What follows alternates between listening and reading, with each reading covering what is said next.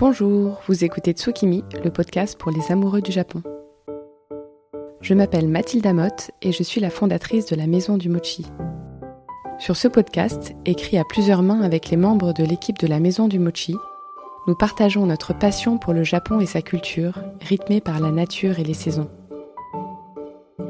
Tsukimi est un podcast que nous publions deux fois par mois, où nous suivons sur une année le calendrier traditionnel japonais en explorant les rituels et thématiques qui y sont liés. Pour chaque épisode, vous trouverez les liens et informations complémentaires sur la page magazine de notre site lamaisondumochi.fr. Bonne écoute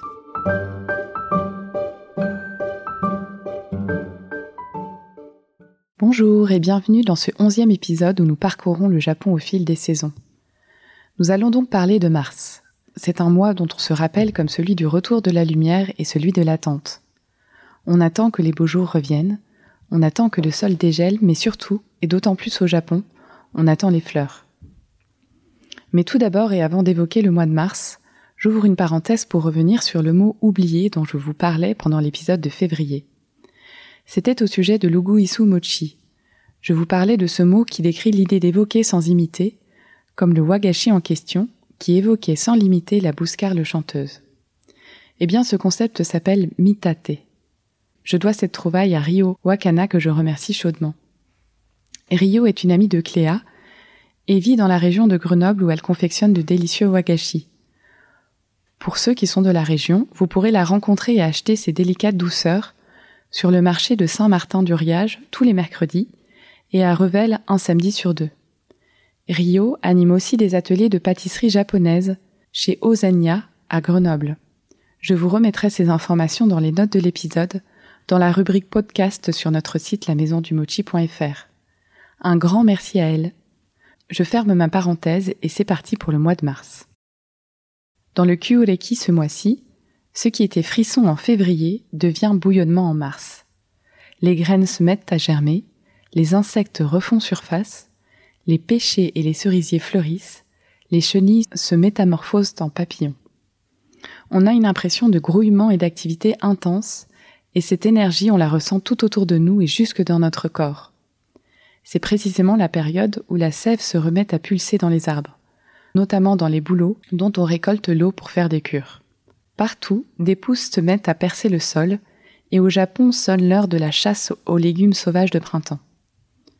Hiroaki Suzuki, qui travaille à la maison du mochi et a grandi dans la région de Fukushima, me racontait ainsi qu'avec sa grand-mère, il partait cueillir dans les montagnes les jeunes végétaux qui poussaient à cette saison.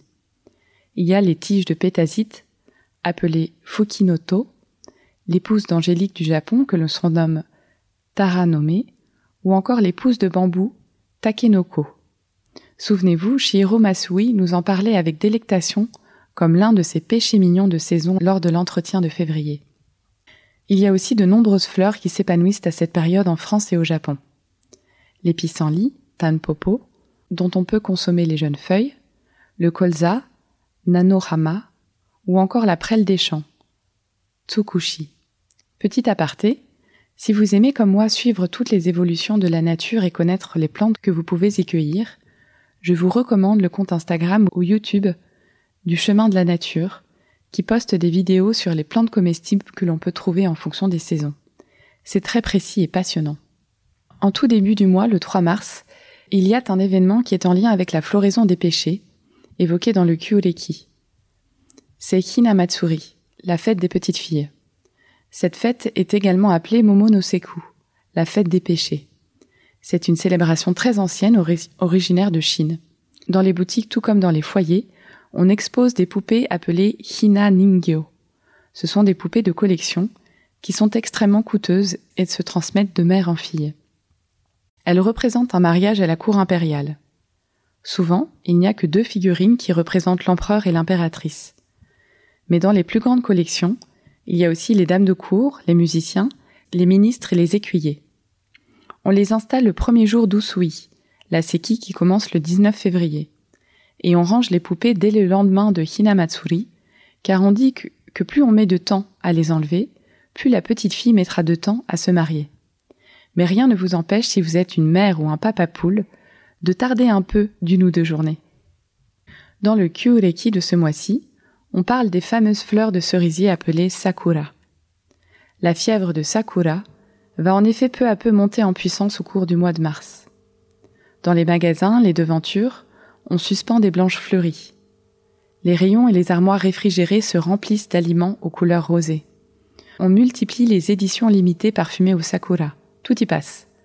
Produits de nettoyage, aliments évidemment, et jusqu'aux produits d'hygiène. Si vous êtes au Japon à cette période de l'année, je vous conseille en particulier de chercher les onigiri parfumés aux fleurs de cerisier. J'en garde un souvenir merveilleux.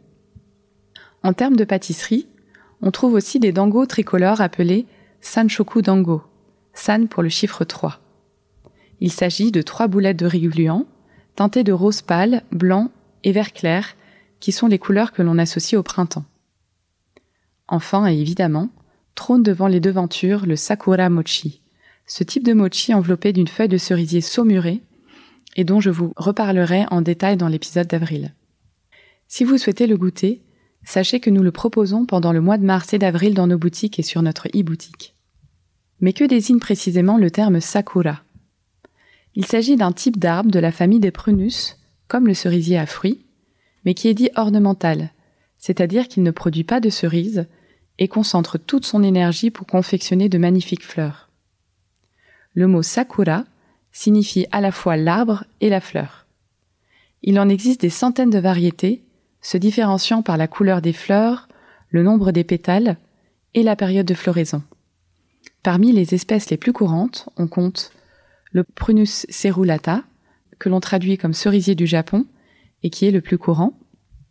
Il y a aussi le Prunus speciosa, appelé cerisier d'Izu Oshima, ou encore le Prunus xiedoensis, pas le plus facile à prononcer, appelé chez nous cerisier Yoshino.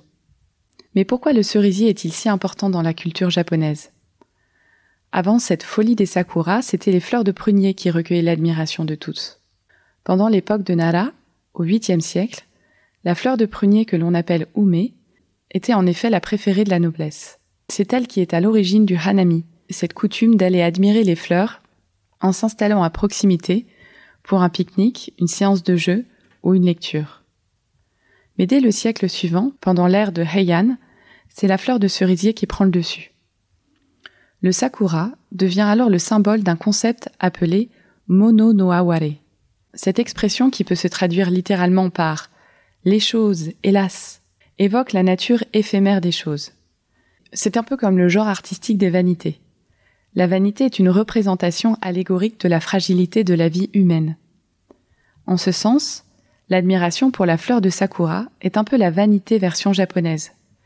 Mais tandis qu'en Occident, on associe au thème de la vanité une forte dimension morale, invitant à se détacher des choses terrestres pour se consacrer à l'au-delà, il s'agit au Japon d'une méditation mélancolique, d'une posture qui mêle des émotions positives et négatives, telles que l'admiration et la gratitude face à tant de beauté, et la tristesse de la savoir éphémère. Car la floraison des cerisiers dure à peine deux semaines. Et encore faut-il que le temps si instable de mars ne vienne pas gâcher la fête. À la mi-mars, tous les regards sont tournés vers les branches des cerisiers. On distingue deux étapes dans cette floraison. Kaika, signifiant l'apparition des toutes premières fleurs, et Mankai, qui décrit le pic de floraison. Quotidiennement, les journaux météo à la télévision partagent leurs prévisions quant à la floraison dans telle ou telle région. Dans chacune d'entre elles, c'est l'arbre de référence qui va lancer officiellement la saison. À Tokyo, c'est un cerisier situé dans le sanctuaire Yasukuni Jinja qui sert de référence. Une fois la floraison imminente, entre Kaika et Mankai, là, c'est l'euphorie. Pendant plusieurs jours, tout le Japon voit la vie en rose et défile sous les cerisiers. C'est un moment très gai et franchement bruyant qui peut surprendre certains. Moi-même, lorsque je vivais à Tokyo, j'avais partagé cette attente fébrile de la floraison. J'imaginais Hanami comme un moment de calme et de poésie pure, à lire tranquillement assis sous les cerisiers en fleurs. Mais lorsque le moment est venu, et que je me suis précipitée comme tout un chacun dans les parcs, je me suis rendu compte que j'étais justement très loin du compte car sous les cerisiers, impossible de lire à moins d'avoir des boules qui On mange, on boit, on chante, on rit. C'est comme un izakaya en plein air, un moment de pure convivialité à la japonaise. Pour clore ce chapitre Sakura, l'histoire du mois que nous avons choisi est celle de la princesse Hakimaha.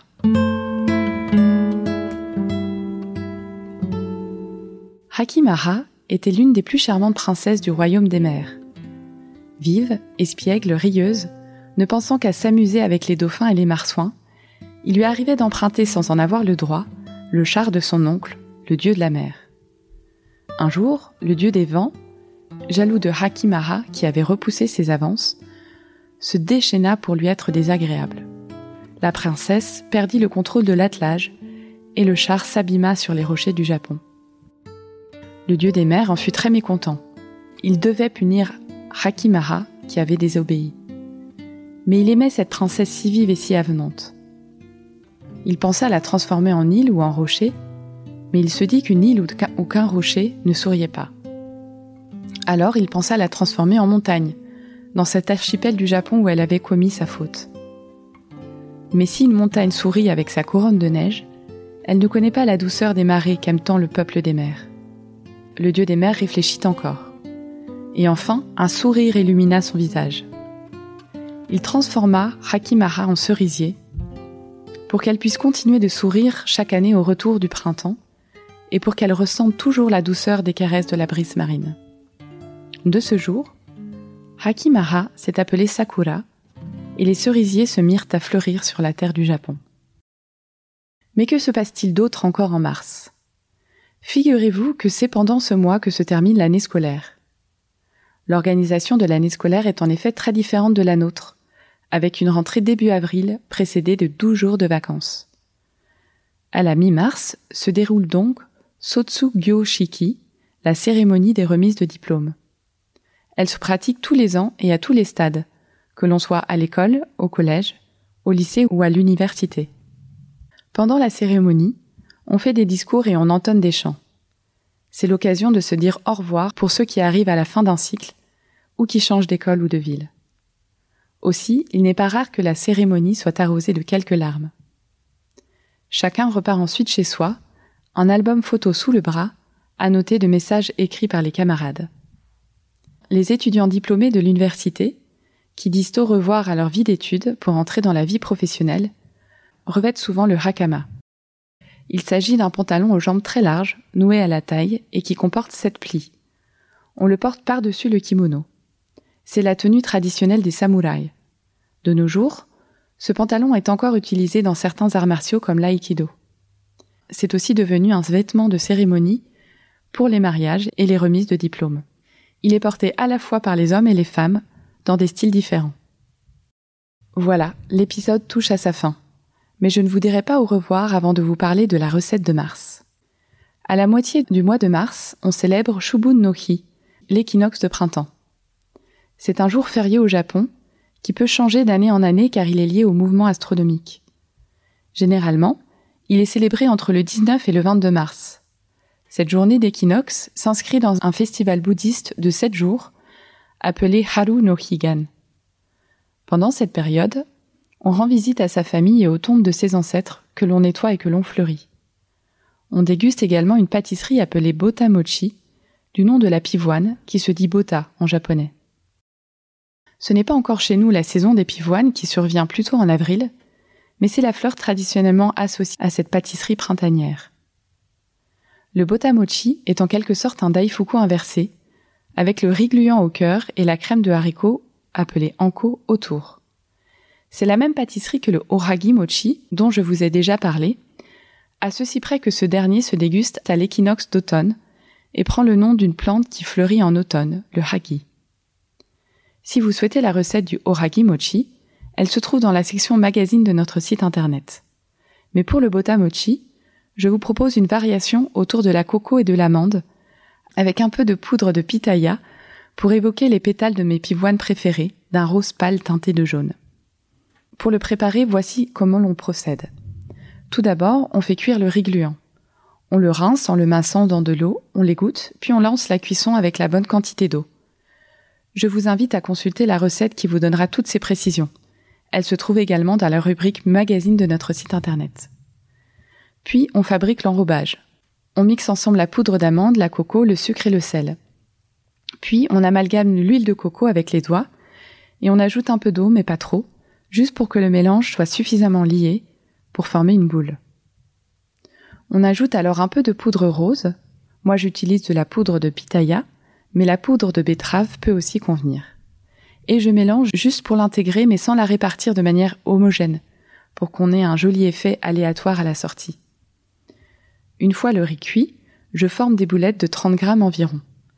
Je divise aussi la préparation à base d'amandes et de coco en six boulettes. Je saisis une des boulettes, je l'aplatis de la main, et je place au centre une boulette de riz gluant. Je referme le tout et je roule entre mes mains pour leur donner une forme ovale.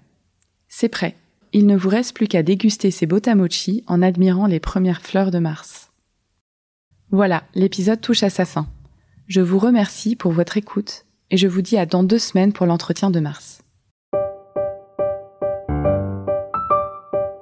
Vous retrouverez les notes de l'épisode sur notre site internet lamaisondumochi.fr dans la partie magazine avec des liens vers les ressources dont je vous aurai parlé.